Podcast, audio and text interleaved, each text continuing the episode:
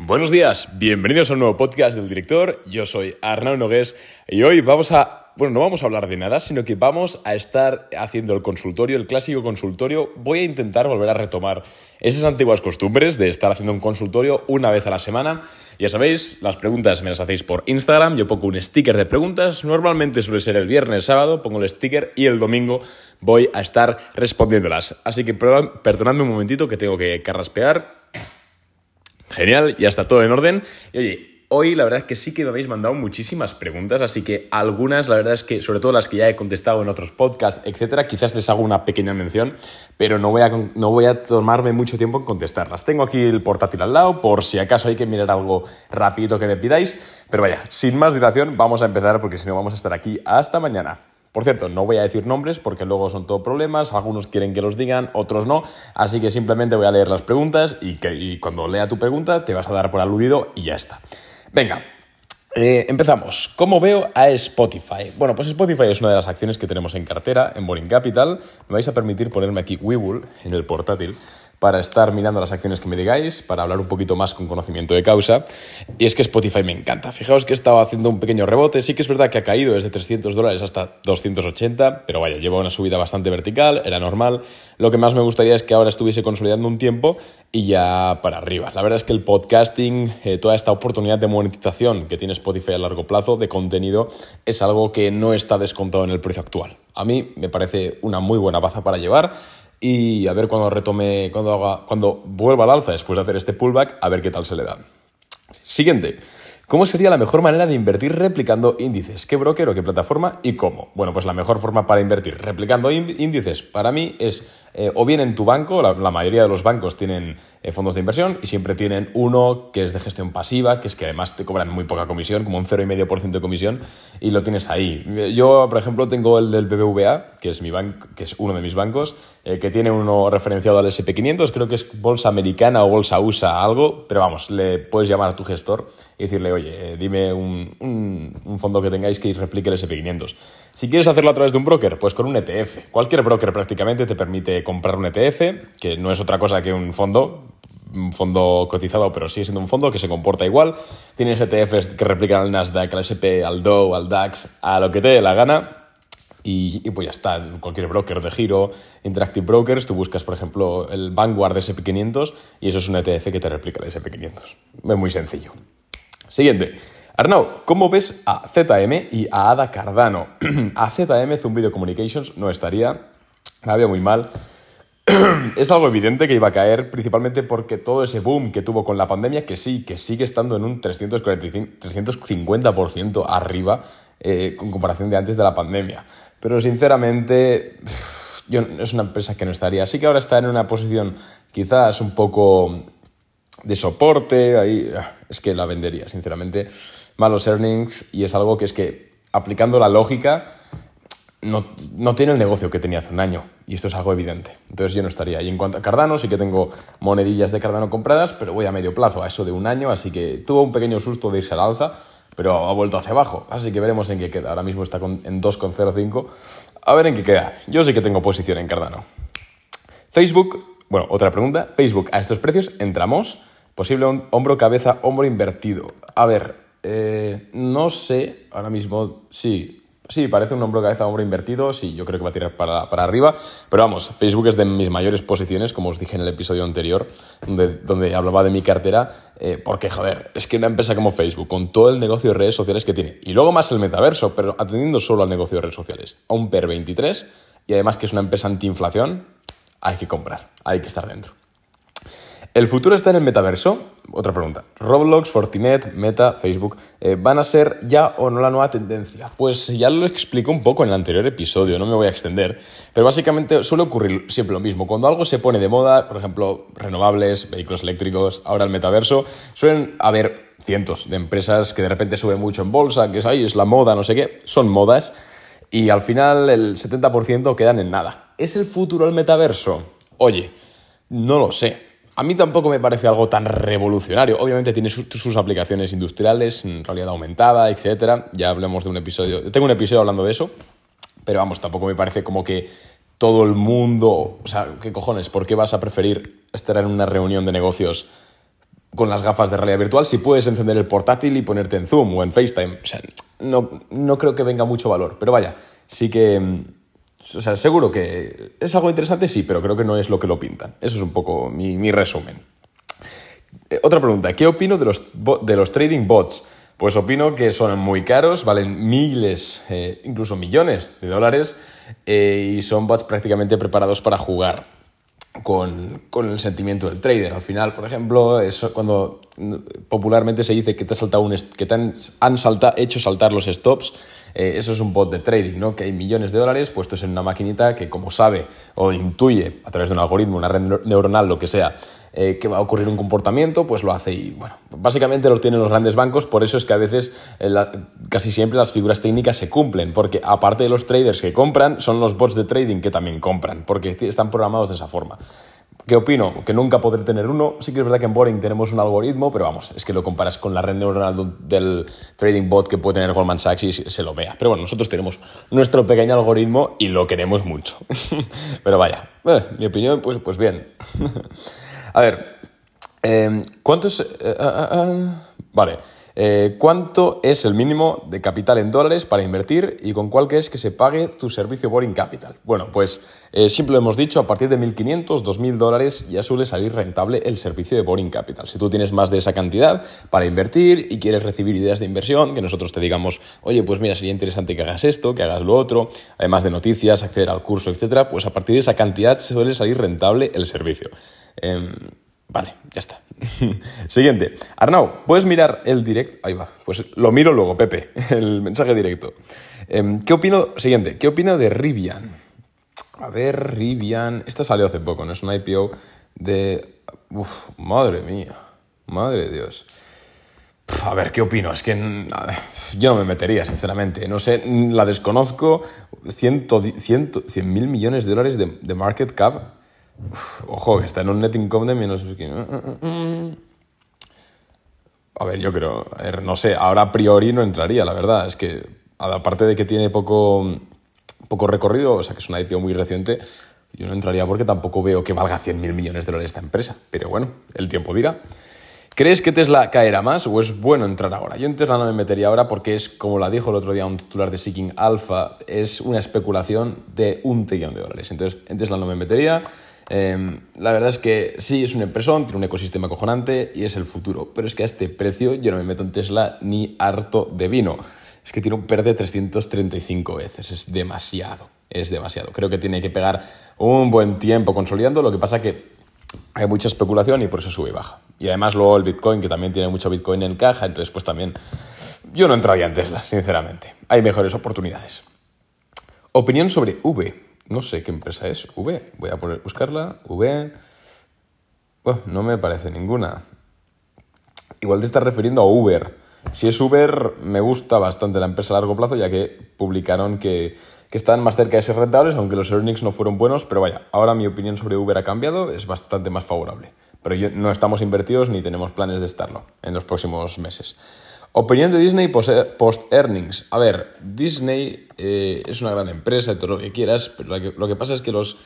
em, sí que es verdad que está cotizando un PER demasiado alto y los earnings han sido un jarro de agua fría. Pero vamos, Dis- Disney es muy complicado que, que en el largo plazo no te, no te dé plusvalías. Vamos, es lenta, es aburrida, pero va tirando. ¿Cómo ves Western Digital Company y Micron? Micron no me metería, no me gusta nada, por mucho que esté haciendo un cap and handle, me la comentó un cliente el otro día, no me gusta nada la empresa, sinceramente, y además, encima de esto, eh, está muy afectada por el tema de por el tema de los cuellos de botella. No me metería. Y en Western Digital, joder, me preguntó exactamente las dos mismas empresas. Eh, creo que es WDC, ¿no? Western Digital, ahí está. Tampoco me metería. Sí que es verdad que han roto la tendencia bajista, Western Digital tiene mejor pinta eh, que, que Micron, al menos a mí me gusta más. Pero vamos, no, no me metería, no me metería, sinceramente. Hay mejores, hay mejores. ¿Hasta dónde puede llegar el metaverso? Eh, Tengo un podcast hablando de eso, no me puedo detener, lo siento. ¿A cuánto crees que subirá DOX? DOX es la última posición en, en swing trading que tenemos en Boring Capital. Y te voy a decir los objetivos que tenemos. El primer objetivo, los 77, que esa es la primera rotura, ahí no venderemos. Segundo objetivo, los 90 y último objetivo, máximos históricos. Y por un- uno por ahí me pregunta el stop ahora mismo lo tenemos en 63 dólares, pero vamos, lo vamos a reubicar tan pronto como tome una dirección clara la acción. Eh, mm, mm, mm, PaySafe, BYND y NMR, LMD han caído. ¿Las consideradas buenos investments a estos precios? Eh, BYND es Beyond Meat, no me gusta nada. Y NMD es InModel ETD, que sí que me gusta, pero no sé cómo está ahora. Esta le ganamos dinero en verano o así. InMode, bueno, no ha caído mucho InMode, no sé si te refieres a InMode. me gusta mucho, la tuvimos en verano hace un tiempo y nos dio buenos resultados.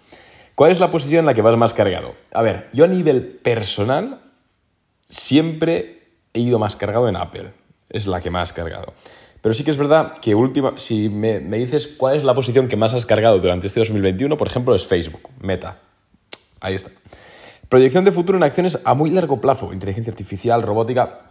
A ver, cuidado con el largo plazo porque en ocasiones eh, lo más vale malo conocido que bueno por conocer. Me refiero, dices, oh, la robótica es el futuro. Sí, sí, desde luego, pero igual la robótica la va a implantar Amazon, la va a implantar Apple o Microsoft mucho antes que la empresa de robótica con sede, yo qué sé, en Finlandia, que te está vendiendo sus acciones a un PER de 100. Me explico. Entonces, a veces sí, creo que siempre es mejor estar posicionado con mucho de la con mucha mucha ponderación de la cartera en la vanguardia, que son las Big Tech, y ya luego un poquito de especulación.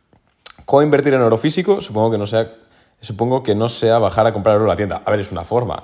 Luego otra forma lo que puedes hacer es comprar participaciones o, sí, eh, participaciones que tengan de subyacente el oro físico. Entonces, de alguna forma te están guardando el oro ellos. Pero vaya, cómprate un reloj. Además, eh, tipo Rolex y tal, si quieres invertir en ya no te digo que sea de oro, ¿no? De acero inoxidable y tal. Ojo porque conservan muy bien el valor y superan la inflación. Ojo con la inversión en relojería, sobre todo Rolex, Omega, ojo. Yo últimamente estoy estudiando bastante ese tipo de, inversión y no me desagrada nada para tener una fuente de diversificación más. ¿Qué broker utilizas? Sobre todo de giro. ¿Cuántos activos tienes en cartera? Pues la comenté el otro día en un podcast, pero tenemos 1, 2, 3, 4, 5, 6, 7, 8, 9, 10, 11, 12. Em, ¿Qué opinas de comprar máximos históricos como, estrategia de inversión? Pues depende de la posición. Obviamente, si estás haciendo un cap and handle, pues la rotura va a ser máximos históricos, pues lo veo genial para un swing trading. O si la acción está en máximos históricos, pero sigue estando infravalorada, pues genial. Pero si la acción está en máximos históricos y está demasiado valorada, pues no, depende de la acción. ¿Ves Tesla bajando? Tesla ya lo he respondido. ¿Qué tal Palantir a largo plazo? A mí me gusta. A mí me gusta. Sé que muchos clientes la tienen, nosotros no. Pero, a mí me gusta, me parece que sí que tiene futuro, pero hay que, hay que tener paciencia. ¿Te arrepientes de haber vendido Clean Spark, CLSK?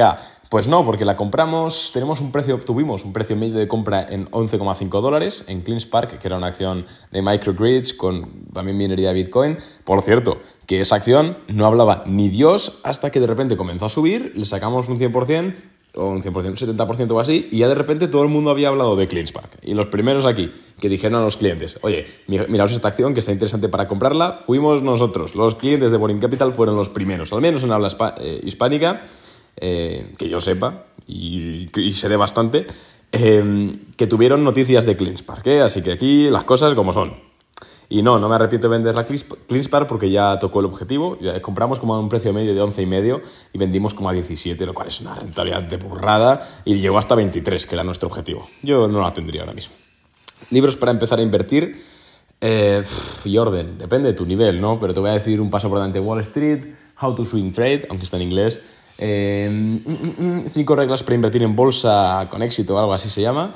Y si quieres otro más... Eh, el inversor inteligente no, porque entre tú y yo es un coñazo.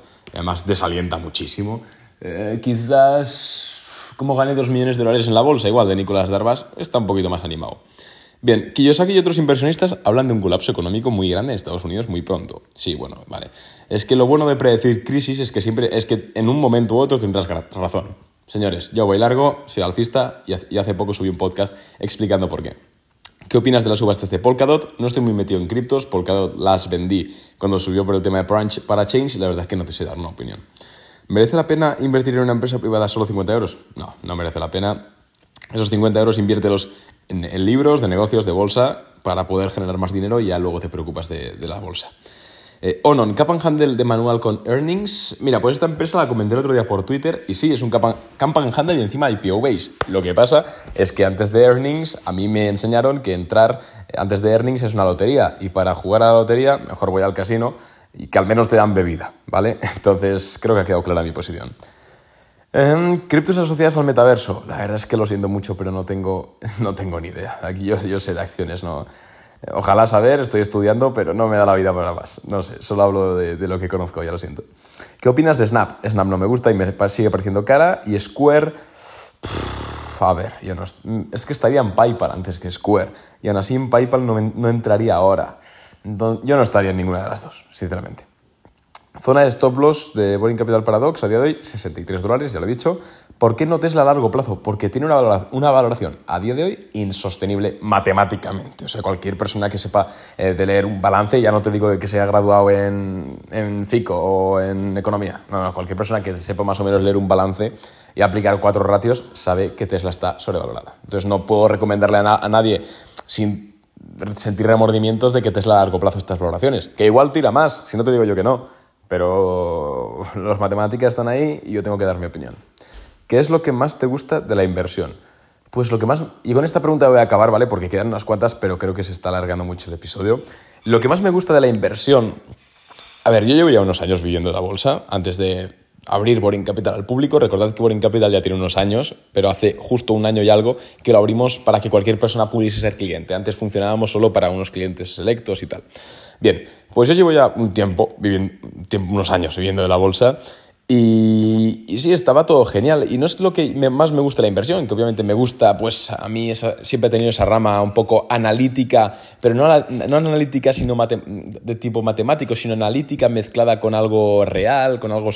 al final una ciencia social siempre me ha gustado, pero lo que sí que de verdad creo que me ha hecho muy feliz últimamente fue abrir Boring Capital al público y no solo Boring Capital como servicio de, pago, de suscripción, sino también hacer estos podcasts, hacer vídeos, eh, subir contenido en Instagram, que lo vea gente, aunque no tenga ni siquiera dinero para invertir, pero que le interese, creo que eso me ha dado la vida, macho, porque me llegan mensajes directos de los cuales yo estoy profundamente agradecido. Oye, Arnau, ¿qué opinas de esto? O muchas gracias, tío, no sé qué. Conozco a gente súper guay y creo que realmente eso es lo que más me está eh, lo que más me está haciendo feliz últimamente. La inversión me encanta porque siempre sido un apasionado, he sido un apasionado de la interpretación numérica, eh, pero es que me apasiona todavía más eh, hablar sobre, sobre inversión. Es algo, no os lo puedo explicar, lo puedo equiparar hasta el sexo. Fijaos, y diréis, ¿estás loco? Sí, posiblemente estoy loco.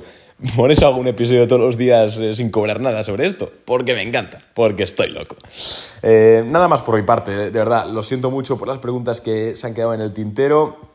Intentaré igual hago un segundo un consultorio, si no el consultorio de la semana que viene me las volvéis a preguntar o si no por mensaje directo y cuando tenga un ratito por la noche os contesto. Muchas gracias a todos por estar escuchando una vez más. Esto sin vosotros no sería nada. Un abrazo y nos vemos en el siguiente episodio. Chao.